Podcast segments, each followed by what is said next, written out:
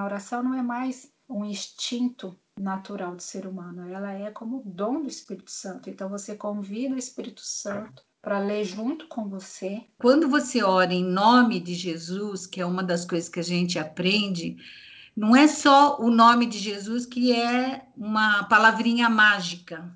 Não é isso. Você está se apresentando a Deus como alguém que tem o caráter de Jesus. Você faz parte da turma de Jesus. A palavra de Deus é, é revelação de Deus para a gente. Não é aquela ideia só de uma revelação profética e voltada para o futuro, mas sim é que Deus se revela a nós por intermédio da palavra. Então, para que esse encontro seja verdadeiro, seja real, você precisa ter intimidade com a palavra de Deus, porque a palavra de Deus é o agir de Deus, né? Não são coisas separadas, né?